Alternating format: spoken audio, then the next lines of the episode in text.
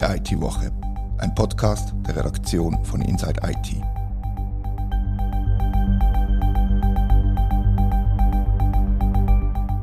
Herzlich willkommen zur IT-Woche. Heute reden wir über Pressereisen, wie sie funktionieren und welche Rechte und Pflichten für Journalisten mit dem verbunden sind. Das aus aktuellem Anlass. Mein Name ist Rita Vogt und bei mir hockt Katharina Jochum, die vor zwei Stunden in Zürich gelandet ist. Katharina, von wo bist du eingeflogen? Ich bin heute von Las Vegas eingetroffen. Und was hast du in Las Vegas gemacht? Ich habe teilnehmen dürfen an der Cisco Live. Das ist die große Kundenkonferenz von Cisco, wo jährlich jetzt wieder jährlich stattfindet, live. Und wie funktioniert das? Hat Cisco jede Rechnung übernommen, oder wo angefangen ist, Flug und Hotel und Verpflegung und Pipapo? Genau, ja, das ist der Usus. Die Hersteller laden Presse ein aus aller Welt, je nachdem, wie groß ähm, so ein Event ist. Sind etwa 100 Journalisten und Analysten, vielleicht ein bisschen weniger jetzt vor Ort gewesen. Und ja, da ist in der Tat Flug wird zahlt, Unterkunft ist zahlt, fürs Essen ist gesorgt. Wir haben sogar ein kleines Taschengeld gekriegt auf ähm, die Hotelrechnung, damit wir an den Tagen, wo, wo nichts organisiert ist, trotzdem noch Frühstück kriegen und das nicht einmal auf Firmenspesen machen müssen, sondern auf Cisco essen dürfen. Typischerweise wird das Taschengeld in Vegas verzockt, oder wie muss man sich das vorstellen? Ich habe es auf den Raum buchen müssen. Ich habe es nicht probiert, ob das jetzt an einem, einem Automat gegangen wäre. Und mit was ist das eine Einladung verbunden? Hast du einfach ein, ein Programm, das du musst teilnehmen musst, wo du verpflichtet bist, von morgen bis am Abend, oder gibt es auch Freizeit?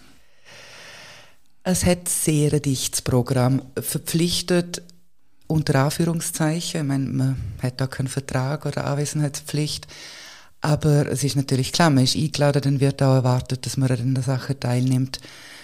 Wir, also wir Journalisten, sind ein bisschen parallel zum normalen Programm der Teilnehmer, wo sehr breit ist auch. Und das fängt an am Morgen mit einem Intro, sehr frühes Frühstück hat es schon gegeben, also die Tage sind wirklich packt und dann geht es die grossen Keynotes. Im Laufe des Vormittags finden die statt. Und dann zurück, wir haben so unsere zwei, drei Kämmerchen gehabt, wo dann die Interviews geführt werden und irgendwelche Panel-Diskussionen, Q&As noch mit, äh, mit den Big Bosses, die davor auf der Bühne gestanden sind. Am ersten Tag hatte ich nicht wirklich eine Pause. Gehabt. In meinem Programm hat es von 12 bis 1 Lunch- und Schreibzeit gehabt. Und der Rest ist am Anfang ähm, durchgetaktet gewesen. Was aber auch gut ist, wenn man schon die Reise auf sich nimmt, will man auch möglichst viel rausholen dabei. Also es ist schon eher streng als Vergnügen insgesamt?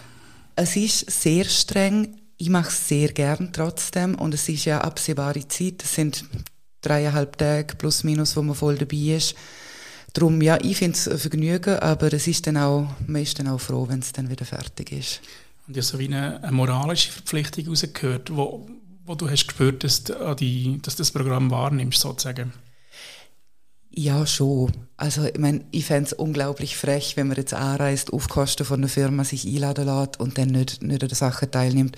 Und ist ja auch cool, ich würde ja nicht gehen, wenn ich nicht teilnehmen möchte. Cisco ist ein wichtiger Player in der Schweiz, ähm, ist für uns eine relevante Firma. Wir würden auch über gewisse Sachen schreiben, wenn wir nicht live vor Ort wären. Und wäre ja schade, wenn ich schon da bin, wenn ich die Gelegenheit nicht nutzen würde. Und ich gehe jetzt schwer davon aus, dass das PR-Team von Cisco relativ genau schaut, wer wenn anwesend und abwesend ist und vielleicht dann halt das nächste Mal jemand anders einladet, wenn man nicht happy war. Ich weiß jetzt nicht, ob mehr Einladungen gesprochen worden sind, aber ich habe jetzt einen deutschen Journalist getroffen und gefunden und ich bin die Einzige aus der Schweiz gewesen. Ich nehme die kleineren Länder werden das ähnlich anhaben. Und eben, wenn, man, wenn der Output nicht gut genug ist, dann ist halt das nächste Mal der andere Journalist dran. Was hat der Cisco für Erwartungen an eine, eine Journée, die Sie einladen? Gibt es eine Verpflichtung, etwas zu schreiben? Gibt es eine Verpflichtung, positiv zu schreiben, wenn man schon eingeladen wird? Nein, das glaube ich nicht. Also Verpflichtung zu schreiben, auch da wieder keine harte Verpflichtung, aber sicher impliziert.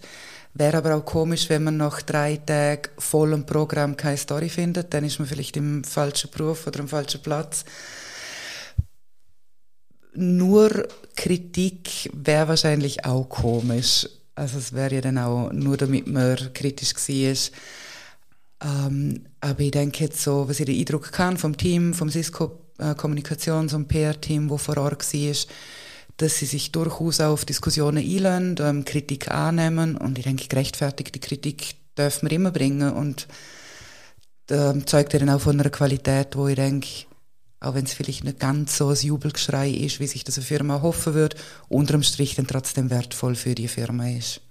Es war ja nicht nur ein Journalist und du bist die Einzige aus der Schweiz. Hast Partner, Kunden, andere Schweizer getroffen in, in Vegas? Mhm. Äh, die Schweizer Delegation war vor Ort. Gewesen. Ich habe Kunden und Partner getroffen, ein Abend, äh, der traditionelle Swiss Evening, wie er sich genannt hat, und haben mich dort ein bisschen umhören können, was, was sie so, warum sie vor Ort sind. Und was haben sie gesagt? Was, warum sind sie dort? Was haben sie mitgenommen von dort? Ja, es sind zwei Aspekte. Der eine ist ähm, eher ein technischer. Man darf ja als Partner vor allem ganz viele Zertifizierungen machen oder muss die machen, um gewisse Incentives zu kriegen. Und im Rahmen von der Konferenz ist das möglich.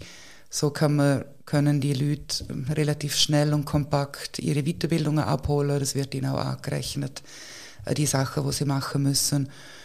Und dann für Kunden steht so ein bisschen im Zentrum auch von denen, die jetzt gehört haben, sich umschauen und austauschen, wie es dann die anderen machen. Es ist weniger der Kontakt mit Cisco direkt, wo auch wertvoll ist, dass man alle Leute auf einem Haufen hat und Fragen stellen kann.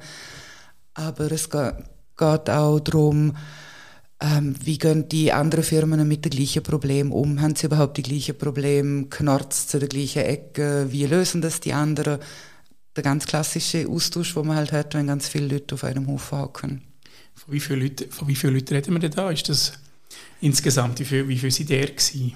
Insgesamt war von 16'000 Leuten die Rede. Also haben sie das Stadion gefüllt quasi? Genau, ja, genau. Und dann aber ähm, im Laufe des Tages, weil es so viel äh, Angebot hat, ist das dann recht schnell ausgefisselt. Aber die Keynote, alle vor Ort im gleichen Stadion und dann auch haben alles ein bisschen gemacht, was sie interessiert.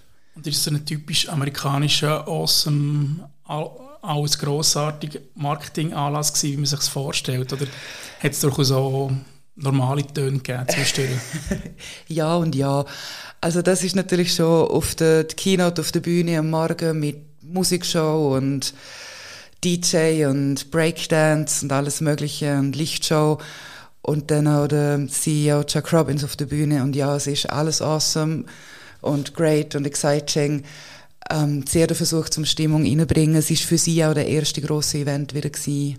Ähm, nicht virtuell, sondern wirklich wieder live, live. Hat man ihnen auch allen angemerkt, dass die Energie wieder da ist und dass man sich freut, um die Leute wieder sehen. Nachher dann das Presseprogramm ist ein bisschen ruhiger gewesen. Nicht langweilig wäre das falsche Wort, aber ähm, trockener nenne ich es jetzt mal. Was war dein persönlicher Eindruck von diesen dreieinhalb Tagen in Amerika? Wir gehen ja nicht so häufig an die grossen internationalen Konferenzen. Ich habe jetzt eine Handvoll Journalisten kennengelernt, die quasi die ganze Summe nichts anderes machen und monatlich irgendwo, vor allem halt die amerikanischen, irgendwo sind, aber auch aus Europa. Äh, anstrengend ist es klar. Es, sind, es ist Zeitverschiebung, es ist ein langer Flug, man fängt schon mal ein bisschen übernächtig an. Es ist intensives Programm man kann viel lernen, aber es wird auch den ganzen Tag auf einen geschwätzt. Ähm, dazu kommt immer ein bisschen schlechte Gewissen, weil man in der Redaktion fehlt. Wir sind nicht ein riesiges Team. Jemand ist halt weg. Ich trage in dieser Zeit nicht zu der Redaktion bei, was ein bisschen schade ist. Aber ich habe es sehr cool gefunden. Ich auch mal wieder unter Leute ein grosses Event. Man lernt wahnsinnig viel in diesen paar Tagen. Und man hat halt nicht nur Pressemitteilungen mit Produkten, Releases oder mal eine Übernahme, sondern man sieht, man spürt viel mehr, wie möchte sich eine Firma positionieren, welche strategischen Aspekte werden in den Vordergrund gestellt. Ähm, ja, gibt einfach ein bisschen einen runderen Blick um, auf, auf eine Firma. Und persönlich auch der, der Austausch mit, mit anderen Journalisten, die sind vom Fach zum Teil ähm, beschäftigen sie sich intensiv nur mit einer Firma, kennen das Portfolio unglaublich gut. Ich finde es immer sehr spannend, mit ihnen da diskutieren zu können. und auch wie, wie international, wie unterschiedliche Firmen wahrgenommen wird, welche Aspekte für wen wichtig sind. Manchmal ist es ein bisschen wie in der Schule, wenn man ein bisschen spät ist, kriegt man noch Notizen vom anderen und man kann, kann lernen und hilft sich gegenseitig. Also ich, ich gehe wahnsinnig gerne, ich habe es ähm, sehr cool gefunden. Und ist es, wenn man sich das vorstellt, dass man so morgen um zwei in der Bar die besten Geschichten erfahrt? die man muss wissen. Für das sind wir wahrscheinlich separat gehalten worden. Die Journalisten sind gemeinsam in einem Hotel untergebracht gewesen, auch schön markiert als Press. Ich denke wahrscheinlich genau darum, damit ähm, andere Executives wissen, dass sie jetzt beim Bier vielleicht nicht allzu viel interner erzählen sollten. Ja, man kann sich bei Don't Go There statt Press kann man ja. Kommt wahrscheinlich auf das Gleiche drauf an. Und wenn wir jetzt noch kurz über, über den Inhalt reden, der dort ist erzählt wurde. Über was hat Cisco hauptsächlich geredet? Haben Sie einen Themenschwerpunkt gehabt? Ähm, nein, das kann man nicht sagen. Cisco hat ein unglaubliches ähm, breites Portfolio. Was ein bisschen im Vordergrund gestanden ist, ist einerseits, das hat auch ähm, der CEO am ersten Tag auf der Bühne gesagt, dass Cisco für Kunden wahnsinnig komplex geworden ist was auch an der Größe vom Portfolio und historisch gewachsene Umgebungen und Übernahmen liegt. Und darum sind viele von den Ankündigungen und Produktreleases aus ganz unterschiedlichen Ecken, hat Cisco versucht zu betonen, wie jetzt doch alles viel einfacher ist.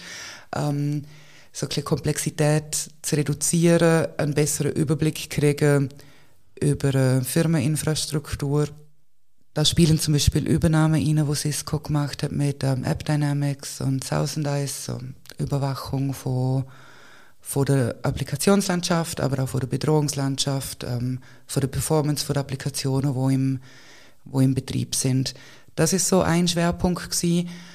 Und das andere ist, das sind sie nicht müde geworden zum betonen, ist, Cisco ist offenbar einer der weltgrößten Security-Hersteller aber keiner weiß es, wie das Management immer gesagt hat. Und sie haben jetzt versucht, ihre unterschiedlichen Security-Produkte ein bisschen schöner zu bündeln. Der Auftritt, vor allem auch für uns Journalisten, ist ein bisschen einfacher zu verstehen, was das alles beinhaltet. Das haben sie sehr in den Vordergrund gestellt.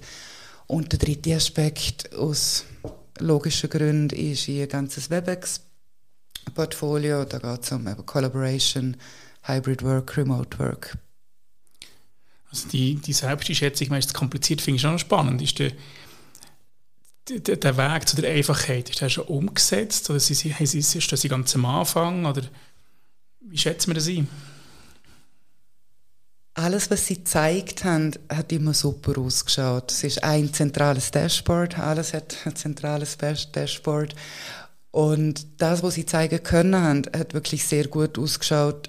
Aber es ganz so weit, also sie sind eher am Anfang, würde ich jetzt mal sagen, gewisse Sachen sind dann nur für nur Cloud oder nur On-Prem-Sachen oder nur für gewisse Hardware, nicht für alles, was logisch ist.